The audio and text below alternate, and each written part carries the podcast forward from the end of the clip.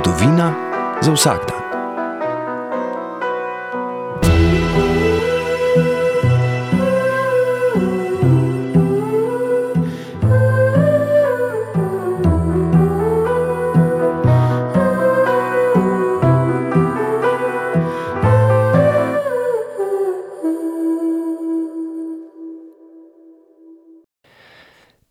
Kärnten war die Zweisprachigkeit schon immer mit Minder- und Mehrheitspolitik verbunden, der Politik derer, die sie betreiben. Was das Verschwinden der slowenischen Sprache am deutlichsten zeigt, ist die Volkszählung.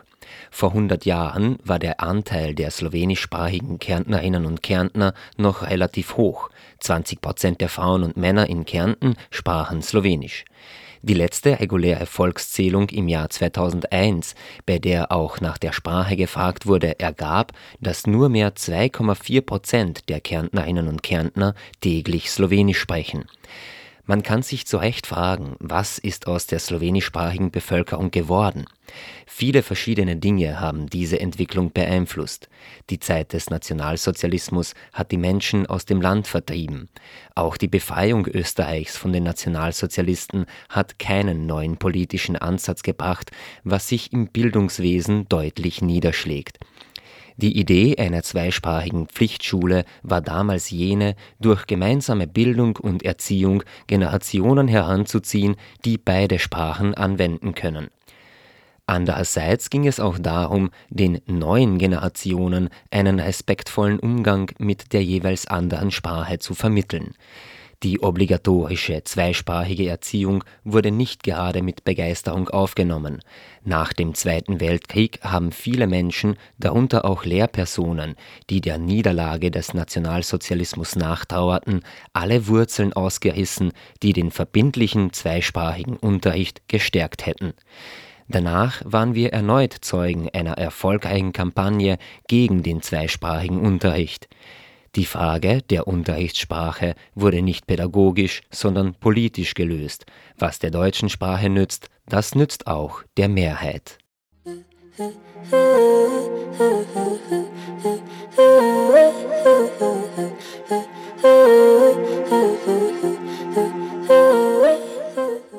Gospod Vladimir Vakovnik, izbrala sva temo dvojezičnost in šola.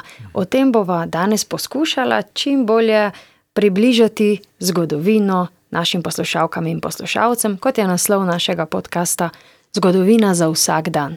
Kaj se je vse dogajalo torej z dvojezičnostjo v šolah, kako je danes, kako je bilo nekoč, tako nekako bova prejadrala teh 30 minut. Povejte, kje bi začela? Če bi samo nekoliko logično pogledal, bi moral celo nekako, nekoliko pametno, uh, marsikaj mora tudi povedati, da je pač uh, na koroškem dvojezičnost vedno povezana z, na določeni meri, z manjšinsko politiko, oziroma mora tudi z večinsko politiko, oziroma vsaj politiko tistih, ki pač politiko vodijo. Ne. In um, kar mora najbolj. Breku izraža tudi izgonitje slovenskega jezika, že samo dejstvo, če nekoliko primerjamo to ali ono ljudsko štetje. Ne pred eh, skoraj stoletji ali pa 90 leti je na Koroškem bil delež slovensko govorečih razmeroma zelo visok, tam okrog 18-20 odstotkov. Leta 2001, to je tako rekoč zadnje ljudsko štetje, pri katerem se je tudi popraševalo po jeziku.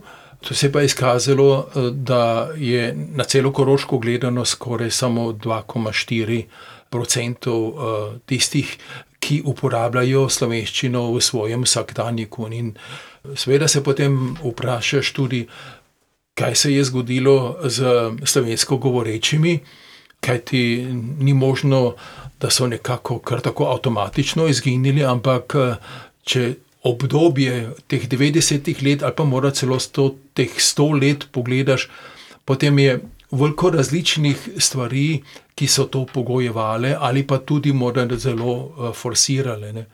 In um, prav gotovo uh, so take umestne faze, kot je naprimer druga svetovna vojna je posvojenje, ki je povzročila, ampak eh, mi moramo vedeti tudi, eh, da je že med prvo in drugo svetovno vojno bila slovencem nenaklonjena koroška politika, čeprav se je ob plebiscitu ljudem obetalo čisto nekaj drugega.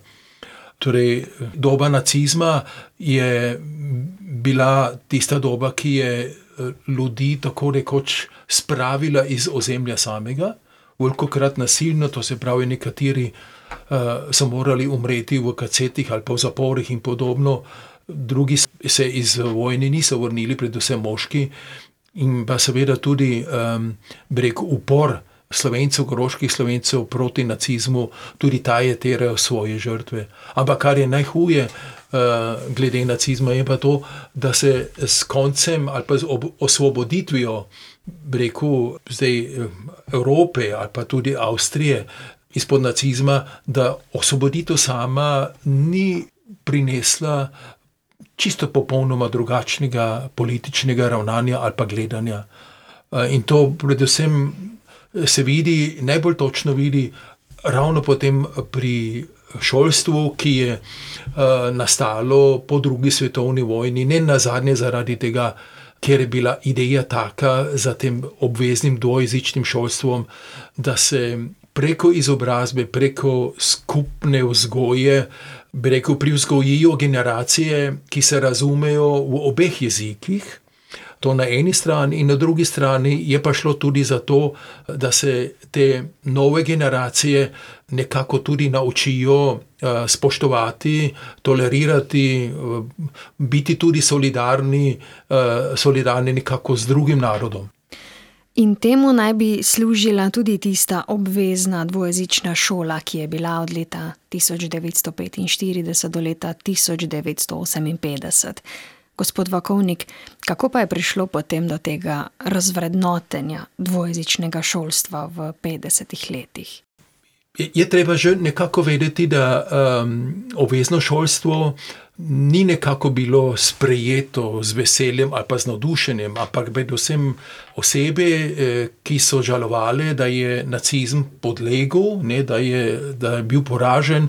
In je veliko takih bilo tudi, ki so pač po drugi svetovni vojni uh, bili spet tudi v službi v šoli, da so tako rekoč, bi jaz rekel, izpodjedali vse korenine, uh, ki bi utrjevali to obvezno dvojezično šolstvo. In uh, je dosti učiteljev bilo, torej moški učitelji, ki so bili te obvezni vzgoji, tudi v slovenščini, nekako negativno naklonjeni in uh, niso upoštevali tudi tistega, ne, kar je naprimer narekoval zakon. Tako da je za me včasih, eh, če tako pogledam to dobo teh 13 let, ne, od 45 do 58, da je fundament uh, temu šolstvu bil deloma zelo krhek. In um, to se je najbolj potem tudi izkazalo, da je ravno po podpisu državne pogodbe leta 1955, to se pravi deset let po drugi svetovni vojni, da se je kar hitro dalo navaliti veliko kampanjo proti dvojezičnemu šolstvu, in ta kampanja je tako rekoč se potem izkazala kot tisti vzvod. Ki ga je takratni državni glavar uporabil za to, da je dal možnost, da ljudje, pa starši svoje otroke odjavijo. Zanimivo je tudi to, da so pa ravno učitelji kasneje bili pa tisti stebr, ki je dvojezičnost podbujal. Jaz sam bi tako rekel, da je seveda tudi v tej dobi, že torej v povojni dobi, tiste, tistih 13 let, da je nekaj dvojezičnih učiteljev, ki so uh, to obvezno dvojezično šolstvo sprejeli z velikim veseljem in so skušali dati tudi slovenščino naprej, jo ohraniti in to pa ono. Ampak uh, moramo pa vedeti, da Slovenci na Koroškem po drugi svetovni vojni niso imeli zadostnega učiteljskega naraščaja, ta je moral biti šele nekako na novo spet privzgojen. In uh, to, kar ste sami vprašali, da so pač učitelji tisti bili, ki so uh, tako rekoč spet dali neke vrste impuls za dvojezično šolstvo.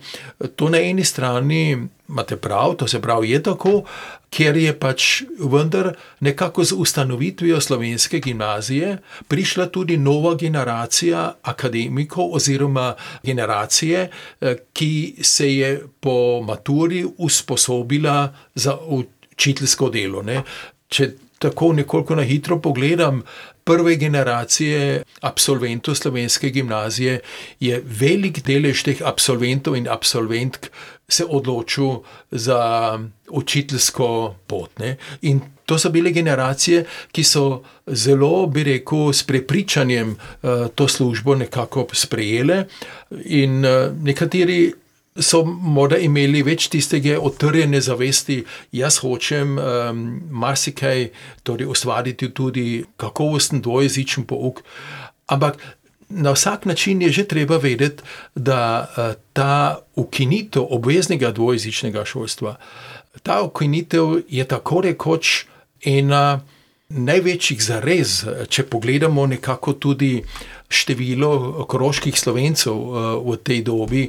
Namreč, da je ukinitev dvojezičnega šolstva hudo vplivala na ljudska štetja, uh, ki so bile takoj potem. Ne?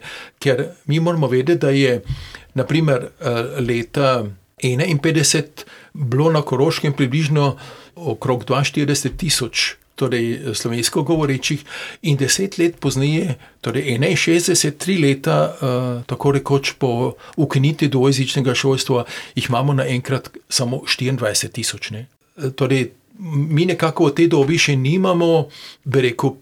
Prve generacije učiteljev, ki bi prišle iz slovenske gimnazije, uh, Ampak um, hočem samo povedati, da je ta fakt ali pa to dejstvo, da se je uh, dvojezično šolstvo ukinilo, da je hudo odreagiralo ali pa hudo vplivalo uh, tudi na, na neke vrste ano zavest. A uporabim zdaj slovenščino še ali je ne uporabim, ker mi moramo vedeti, da je naprimer zakon leta 1959, to se pravi mašinski šolski zakon, ta je tako rekoč ustvaril eno veliko barijero, namreč ravno z prijavo. K dvojezičnemu pouku. In prijava k dvojezičnemu pouku je bila uh, socialno-psihološko gledano velika barijera, ker si tako rekoč moral uh, napram uh, vodstvu šole skoraj legitimirati, zakaj pa pravzaprav prijavo k dvojezičnemu pouku. Če v vodstvu šole ni bilo osebe, ki bi bila naklonjena dvojezični vzgoji, je učinek bil čisto negativen. Ohranil se je pač se je ohranilo število prijavljenih otrok, predvsem na tistih šolah, kjer so v vodstvu bile osebe, ki so to dvojezičnost enostavno bile pripravljene ohraniti in jo dati tudi naprej, ker je vendar tudi nekaj uh, ravnateljev bilo, uh, ki so se imeli za. Za koroške slovence ne? in so seveda tudi za svojim, uh, svojo držo in pa z svojim uh, argumentiranjem prepričali starše in dali staršem tudi argumente, uh, da so otroke prijavili. Torej, gre za hvala tudi samo inicijativnim učiteljem, ravnateljem. Tudi danes je še tako. Moja izkušnja s Štajerske. Ja. Na veliko ljudskih šolah poteka tečaj slovenščine, ampak je tudi tako, kjer ima za to posluh ravnatelj.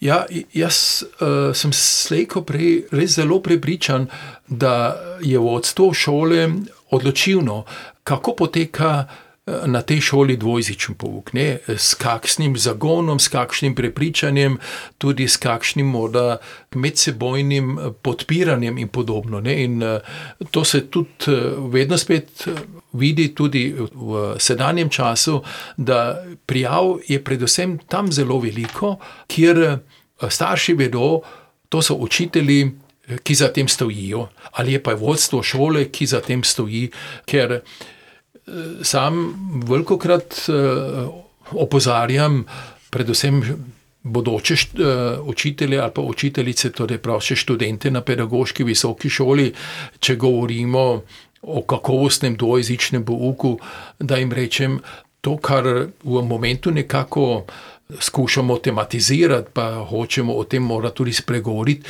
To v prvi vrsti vidim kot neko vrsto pomoč za naprej, torej v bodočnost. Ne.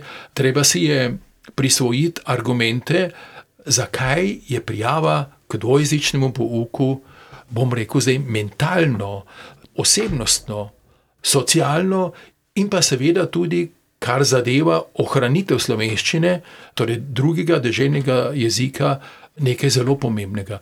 In če študenti sami, če se med študijem nekako ne pridobijo tistih primernih argumentov ali pa tudi aspektov, potem je včasih morda veliko težje pogledati po kakšni literaturi, kateri argumenti govorijo za dvojezično izobraževanje. Ne. Slovenščina se je pa umikala iz prebivalstva tudi zaradi te oznake, da gre za zahteven jezik, težek jezik. Uh, je bilo to napak, je bilo to uh, namerno?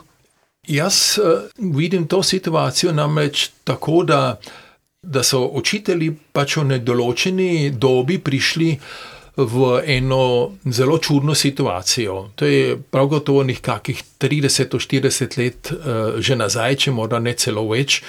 Ampak takrat je zelo odločilno bilo, ne? ker Sam sem opazil, ker sem takrat tudi nekako sledil uh, avstrijski šolski reformi. Ne, sem videl na eni strani, da se predvsem nekako na šolah, uh, v nadaljem izobraževanju, pa na sekundarni stopni ena, da je tam veliko preko šolskih poskusov.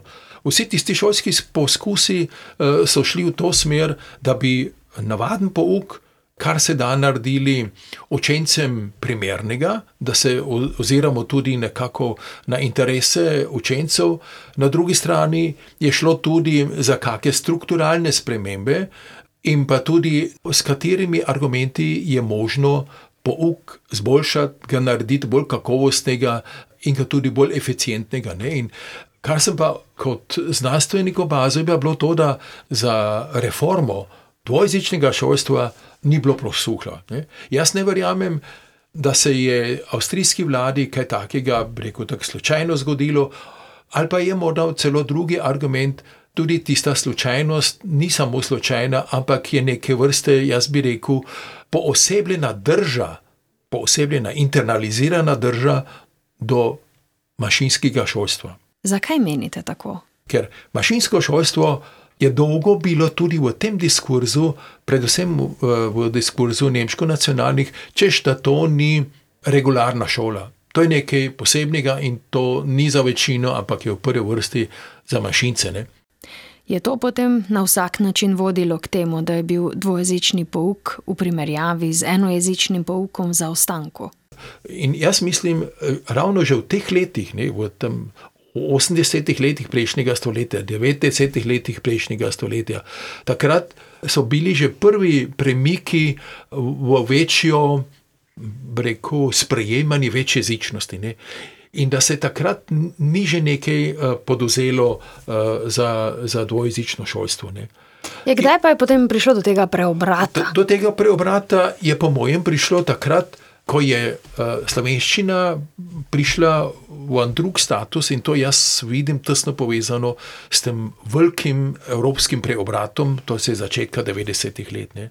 Na eni strani odpiranje meja, nastanek uh, nove države Slovenije, v katerem je slovenski jezik državni jezik. Torej, Slovenija kot nova demokratična soseščina uh, za Koroško ali pa za Avstrijo. Uh, kar je tudi pomenilo, da so morali avstrijski pa koroški politiki najti čisto drugačen, čisto drugačen odnos do te politike, in pa seveda tudi je šlo za to, kako zahodne države, in če morda Avstrijo štejem tudi k zahodnim državam, je šlo tudi za to, kako pomagajo novi nastali državi pri demokratiziranju državnih ali pa družbenih struktur.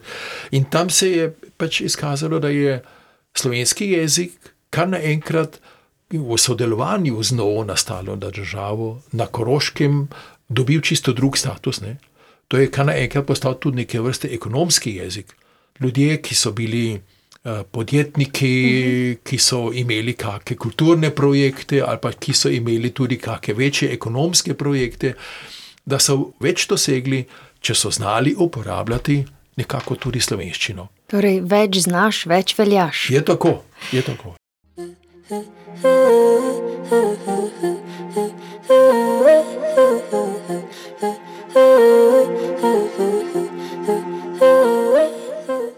Erst die europäische Wende in den 1990er Jahren brachte dem Slowenischen neue Perspektiven. Das allgemeine gesellschaftliche Ansehen der Mehrsprachigkeit kam auch der Kärntner Zweisprachigkeit, also dem Slowenischen, zugute. Die Anmeldungen zum zweisprachigen Unterricht sind gestiegen. In den 70er Jahren lag die Anmeldequote bei 13 Prozent. Heute sind wir bei rund 46 Prozent. Mit dem Anstieg der Anmeldungen hat sich auch die sprachliche Struktur der angemeldeten Kinder verändert. Immer mehr Kärntner Kinder haben nur bedürftige Vorkenntnisse der slowenischen Sprache. Die Frage ist, wie man das Slowenische in der Schule und im öffentlichen Leben funktional machen kann. Die derzeitige Situation des Slowenischen in der weiterführenden Schule ist nicht vielversprechend, denn es gibt nur vier Stunden Slowenisch in den weiterführenden Zweisprachigen pro Woche. Aufgrund dieser Praxis in der Sekundarstufe verlieren über 50 Prozent der Kinder, die in Volkssprachenschulen angemeldet sind, jeglichen aktiven Kontakt mit der slowenischen Sprache. Die slowenische Sprache hat in den Sekundarschulen nicht die Perspektive einer funktionalen Sprache. Deshalb melden viele Eltern ihre Kinder nicht zum Slowenischunterricht an.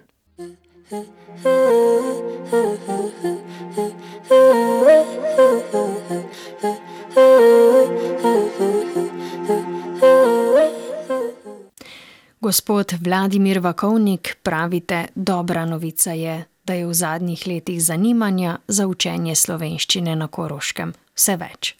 Slejko prej še vedno raste, sam mislim, da smo po vsej verjetnosti s trenutnim procentnim deležem 45 do 46 odstotkov, da smo nekje skoraj, rekel, dosegli, ne vem, morda se hudo motim, že strop.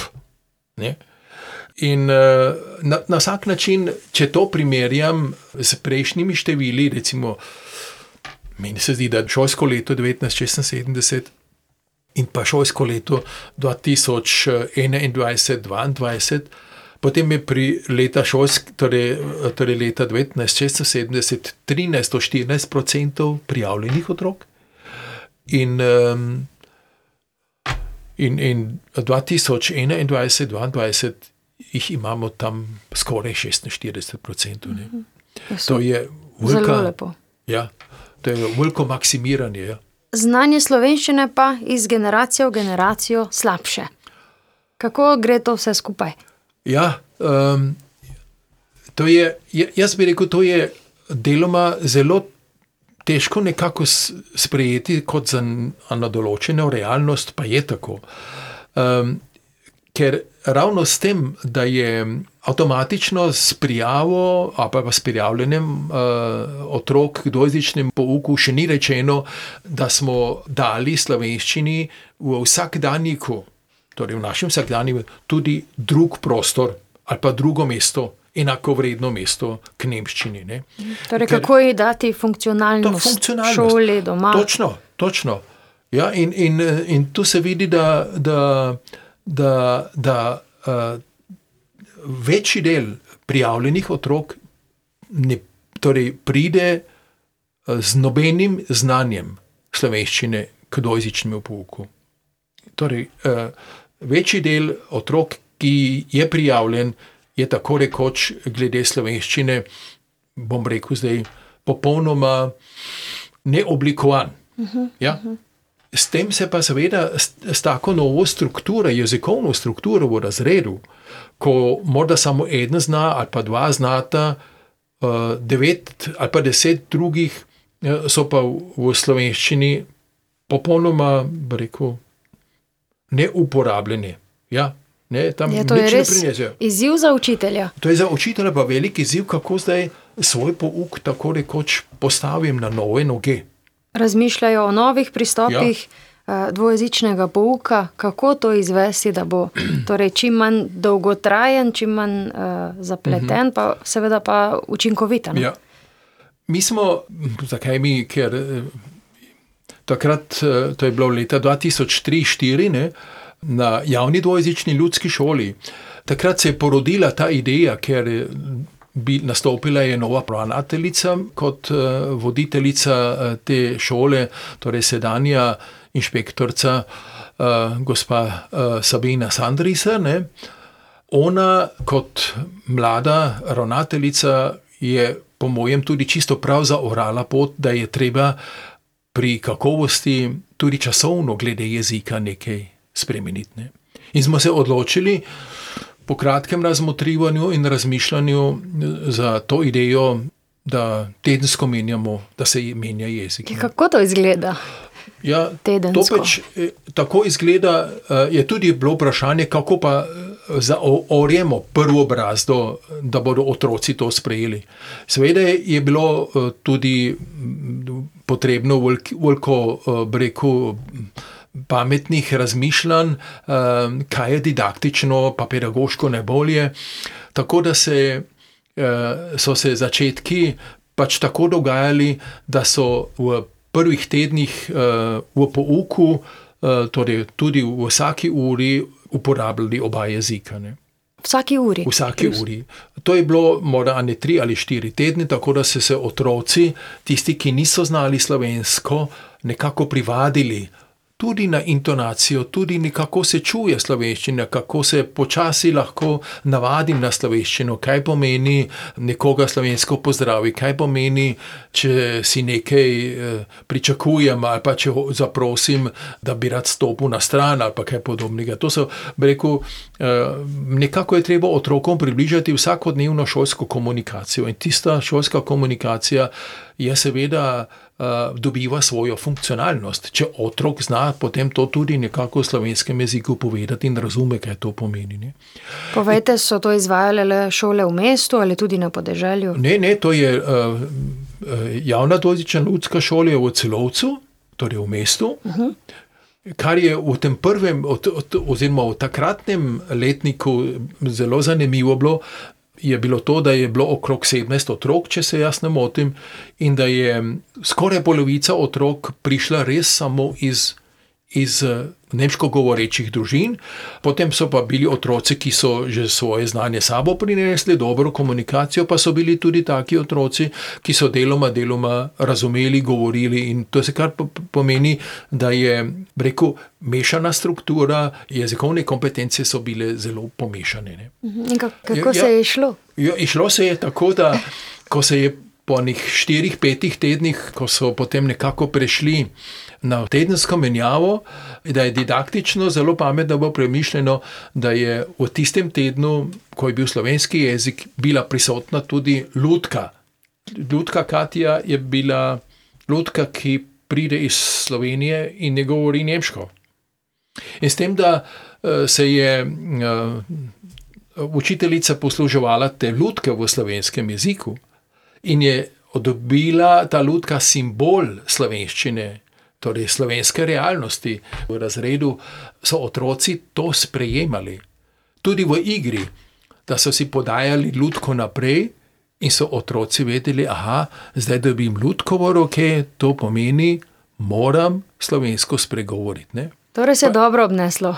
Tisto se je zelo dobro. dobro obneslo. To je bilo eno obdobje. To je bilo eno, torej v, v prvem razredu je bilo tako, da je morala učiteljica, ki je vodila ta razred, torej gospa Sandrisar, je morala sama menjati tedensko. Ne?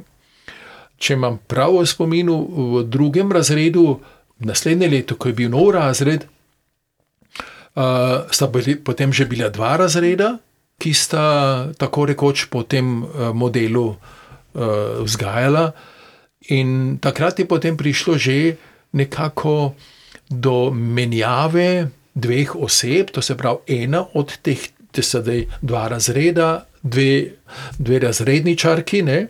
To pomeni, da si ti dve zdaj tudi delita oba razreda, prvi in drugi razred. Ena izmed učiteljic je v tem razredu v nemškem jeziku, torej v nemškem tednu, in ona je tako rekoč v drugem uh, razredu torej nemška učiteljica. Ne? Tako da je menjava vedno nekako tako usporedna, da je za vsak razred ena oseba, ki je vezana na določen učni jezik. Ne?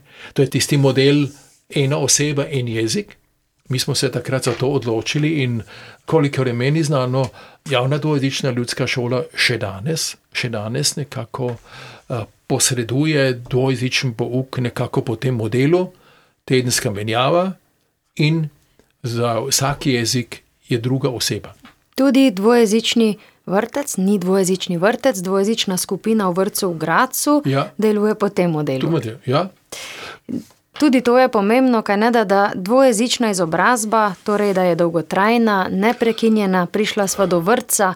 To pomeni, da je tudi to ena lepa spodbuda za slovenski jezik, če imajo otroci že v vrtu v svojih najmlajših letih, torej možnost govoriti, slišati slovensko.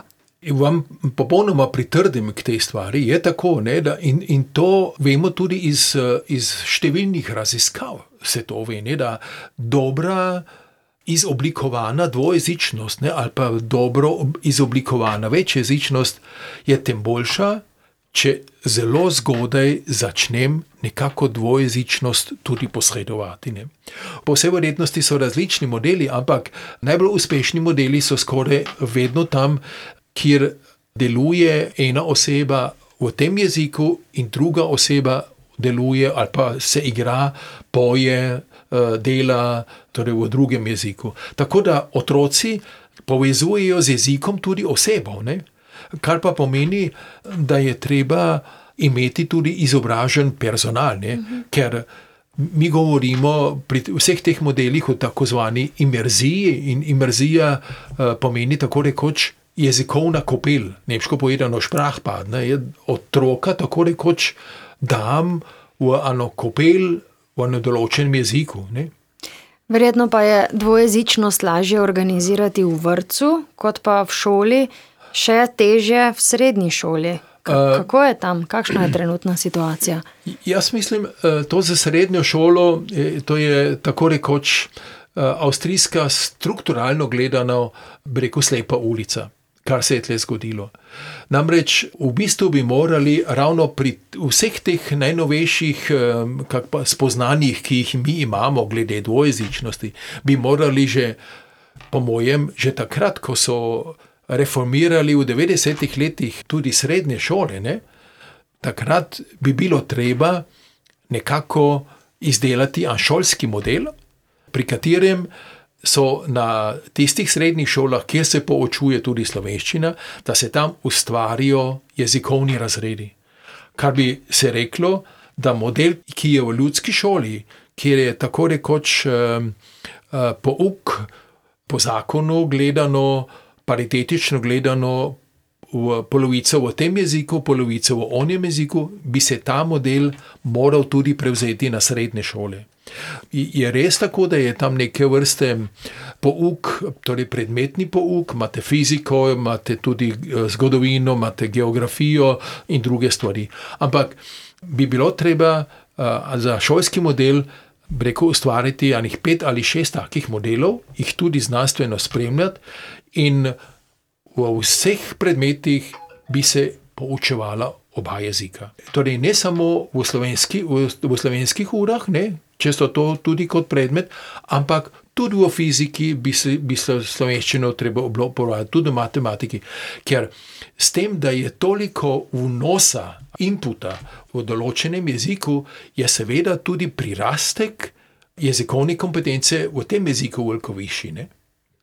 Torej, vsega se ne da narediti, vsega ne more dati niti šola, niti vrtec, pomembno je, kako se obnašamo, kako govorimo tudi doma. Ja, takrat, ko šola še ni bila zrušena, dvojezična ljudska šola, ne, to se bo v 50-ih letih, takrat je slovenščina bila prisotna. Na vasi, v družinah se uporablja nana. Ampak bolj, ko smo se tako rekoč na- navadili na eno jezičnost, bolj, ko je tudi nemški jezik tudi, eh, rekel, spremenil vaško jezikovno kompetenco. Ne? Torej, se je tako rekoč dvojezičnost se je zamenjala za enojezičnost, ne? je seveda tudi slovenščina kako bi jaz rekel, izginila iz družin. Jaz bi se upal reči, da je uh, torej, ravno ta ukinitev 58, to je bil neke vrste tsunami za slovenščino. To je torej vas za vasjo, je tako rekoč. Torej se je germanizirala. Ne? ne da bi nekateri hoteli, drugi so to itak hoteli, morda, da tiste dvojezičnosti ni več. In takrat je dosti staršev bilo, ki so morda svojimi starejšimi otroci še govorili slovensko, vsi tisti, ki so se pa nekako v 60-ih letih rodili, tam so pa začeli nekako z dojenčki, pa z malčki. Že nekako nemško govoriti, in so jih seveda tudi tako navajali na eno jezičnost. In dan danes se starši zavedajo prednosti te dvojezičnosti, prijavljajo svoje otroke, tudi če sami ne govorijo jezik soseda ali drugih jezikov. To je spodbudno.